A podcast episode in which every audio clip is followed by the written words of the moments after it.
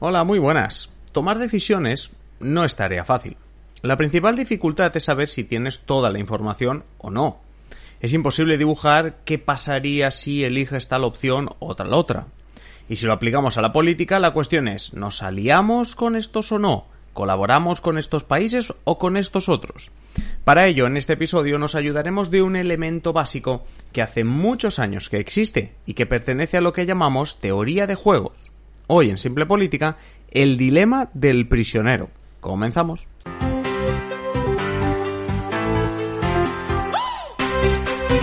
Os habla Adrián Caballero y esto es Simple Política, el podcast que trata de simplificar y traducir todos esos conceptos, estrategias y temas que están presentes cada día en los medios y que nos gustaría entender mejor. Hoy toca un clásico en la toma de decisiones y que bien mirado ayuda a entender cómo en política internacional suele interesarte más la alianza que el enfrentamiento, aunque hay veces que parece que eso no, no se note. Pero antes, un mensajito. Esta temporada queremos que tú, que estás al otro lado, seas más que un oyente de Simple Política. Queremos conocer tu opinión sobre los temas de los episodios, que nos envíes tus dudas y recomendaciones, así como que nos sugieras posibles temas. Además, cada 15 días dedicamos el viernes a la comunidad, dando respuesta a todo lo que nos preguntéis y comentéis. Precisamente para comentar y contactar tenemos varias vías. Lo puedes hacer a través de la caja de comentarios si nos escuchas en iVoox o YouTube. Puedes enviarnos un mensaje en nuestro Twitter o Instagram o puedes directamente contactarnos a través de simplepolitica.com barra contactar.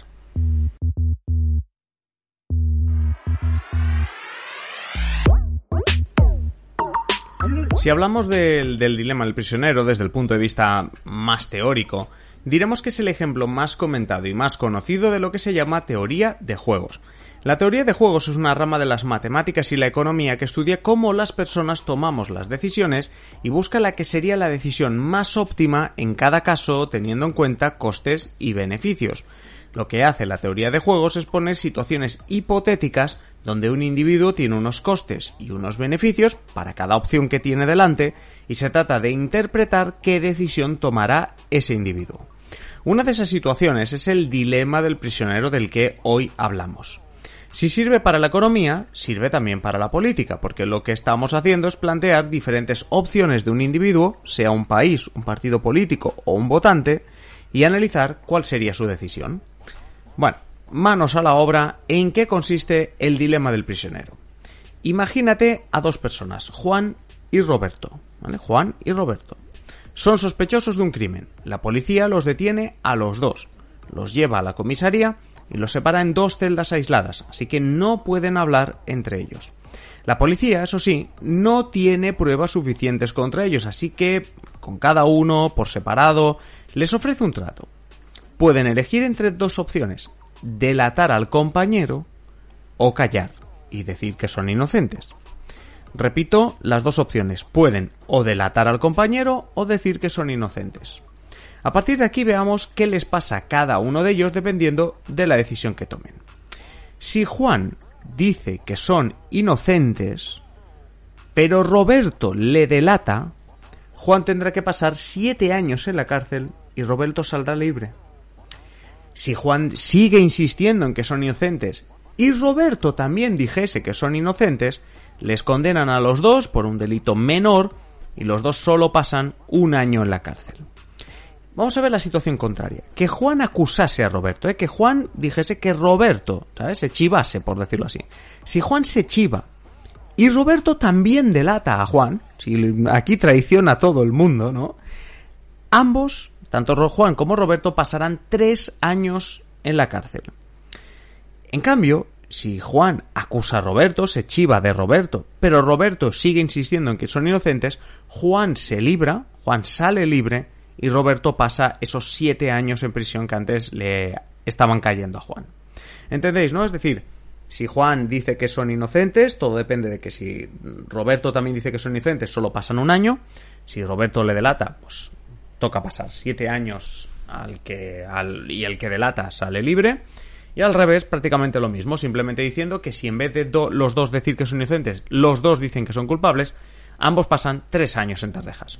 Ahora apliquemos esto a la negociación, sea la económica o la política, por supuesto. Si te dicen que solo vas a jugar a este dilema una vez, está claro que lo que más te beneficia es delatar al compañero, porque el mejor escenario es quedar libre y el peor son tres años de cárcel. Está claro que es un buen escenario. Nunca, si tú delatas al otro, nunca pasarás siete.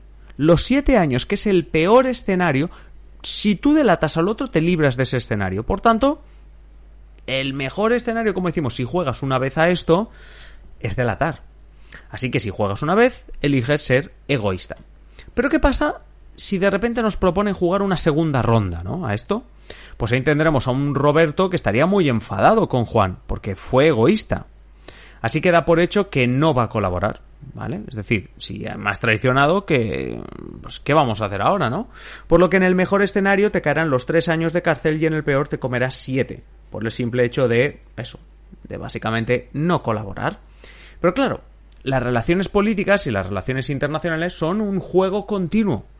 No eliges si juegas o no. Y no echas dos partidas. Una en la que te intentes ser egoísta y otra en la que se vengan. No, no Estás constantemente en la partida, constantemente con dilemas del prisionero aplicado a la política. Si te permites el lujo de ser egoísta en varias ocasiones, al final esto te acabará saliendo pues el tiro por la culata. ¿Qué pasa si colaboramos? Bueno, pues pensamos en una alianza, ¿no? Colaborar en política es una alianza, bien. Si no surge nada externo, ninguna discusión o incentivos a romper la alianza, se trata de confiar y colaborar todo el rato, es decir, que la cosa está entre ese año de cárcel y los siete años de cárcel, ¿vale? Estamos hablando del dilema ahora, ¿eh? estamos metiéndonos como en el dilema, ¿vale? digamos que, que, este año o siete años de cárcel en política o en economía sería como hablar de coste, un 1 de coste o un 7 de coste, ¿no? Eso sería al, al, al colaborar. Tus costes van del 1 al 7, pero hablamos de una alianza, es decir, que los dos colaboráis, así que tus costes serán de 1. Si os habéis propuesto colaborar, en principio los dos colaboráis y por tanto los costes son 1. De la otra manera, si no quieres colaborar, te arriesgas a un coste de 3. Es el triple. Sea, hay que pensarlo bien, es el triple de coste. Parece una tontería, pero es el triple. Es decir, si se establece una relación de confianza, podemos construir una alianza en la cual tenemos un coste de uno para cada uno. Si se mira desde el punto de vista individual, lo que haremos será no colaborar, ser egoístas, lo hemos dicho antes, si vamos a jugar una vez, pues somos egoístas. Si todas las partes, en cambio, fuesen egoístas, porque no quieren o no se pueden fiar del resto, todos tendrán el mismo coste, un coste de 3. Repetimos, el triple. Estamos ante lo que los teóricos llaman la situación de equilibrio, en el cual cada uno minimiza su posible pérdida pero la, la solución conjunta, perdón, la solución conjunta es peor. ¿Entendéis, no? Es decir, si todos somos egoístas, lo que dicen los teóricos, ¿no? Es, es hemos minimizado nuestra pérdida, no nos vamos a 7, nos quedamos en 3, ¿vale? Bien, hemos minimizado la pérdida, pero la solución conjunta es peor, porque si sumamos todos los costes, es una situación mala. Claro, sería lo mejor que todos colaborásemos. Si todos colaborásemos, pues todos tendríamos un coste de uno y esa sería la mejor opción. Como no nos fiamos de lo que van a hacer los otros, decidimos ser egoístas. Todos nos comemos un coste de 3 para evitar el de 7 y la situación no es la más óptima. Este equilibrio tiene un nombre y se llama equilibrio de Nash. Si sois muy de seguir analistas de relaciones internacionales o economistas, seguro que habéis leído o escuchado sobre el equilibrio de Nash. Pues es esto, cuando asumimos que tenemos un equilibrio, donde ganamos o perdemos lo mismo que el resto, pero no es el mejor resultado que podríamos obtener. ¿Por qué nos conformamos con este equilibrio de Nash? ¿Por desconfianza? ¿Por falta de información? En fin, qué difícil es tomar decisiones en política.